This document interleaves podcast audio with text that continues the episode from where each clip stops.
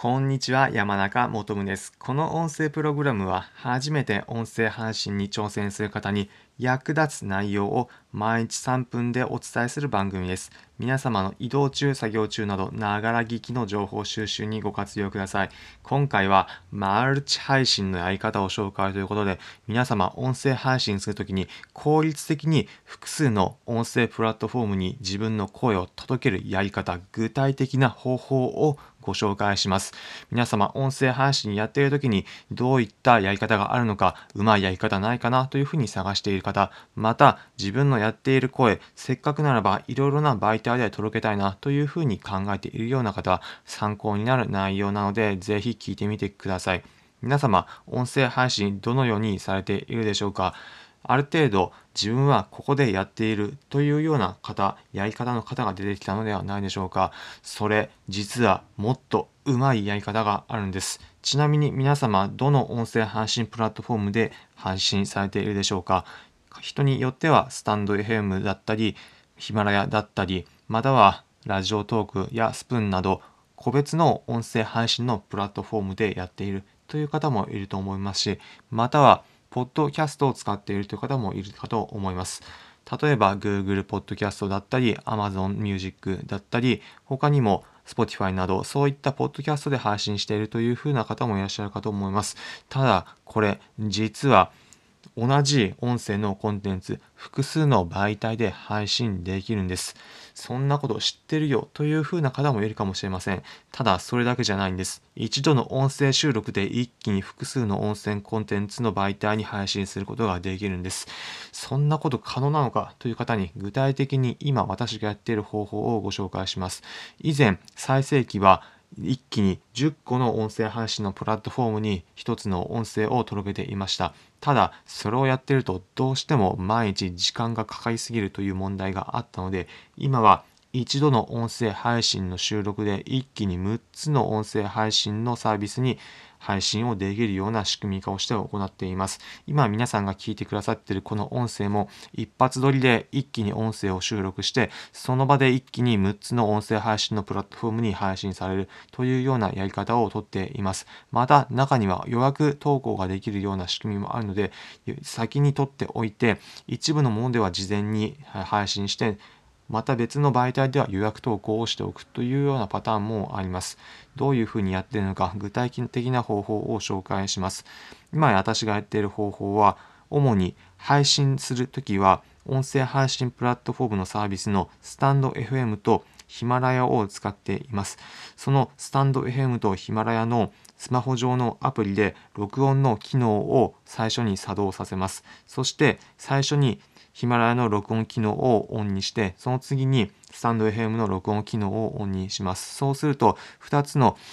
音声配信のサービスで一気に録音が、えー、同時に開始されますので、この時点で自分が話したこと、2つのものに同時に音声録音することができます。今皆さんが聞いているこの音声もまさにそのやり方で収録しております。そして音声止めて、え、配信をストップさせた時点でヒマラヤとスタンド FM 両方に音声残すことができます。そしてまずはその収録した音声、スタンド FM でアップすれば、スタンド FM に自分の配信が届けられます。そしてヒマラヤでも音声収録したものをアップロードします。そうするとヒマラヤにもアップロードします。まあ、ただそれだけじゃないんです。ヒマラヤの場合だと、ポッドキャストとも連携していて、各ポッドキャストのサービスにも同時に配信することができるんです。なので、ヒマラヤで配信したもの、それと同じものが各ポッドキャストでも聞くことができるんです。具体的に何の媒体かというと4つあります。その4つ何かというと Google のポッドキャスト、Apple Podcast、Amazon Music、そして Spotify、この4つの各プラットフォームのサービスで聞くことができます。まあ、試しに皆様、音声配信のコツだったり、山中求むで、それぞれのポッドキャスト、Google Podcast、Amazon Music、Apple Podcast、Spotify で調べてみてください。そうすると、全部の媒体で私のコンテンツ出てきます。これ、皆様もやることができます。一気に皆様の自分のやっているコンテンツ多くの方に届けたいというふうに考えている方、ぜひともお勧めします。これ、例えるならば、2毛作、1毛作、2毛作というものもなく、6毛作です。一度の音声配信の収録で6つの媒体に一気に配信することができます。こういったこと知らなかったという方はぜひ一度試していただければ幸いです。多くの方に届けられるので、えー、とても効率的です。今私が試しにやって、えー、紹介した方法以外にも、えー、音声の収録に特化したアプリであるアンカーというものを使うものもやり使うやり方もあります。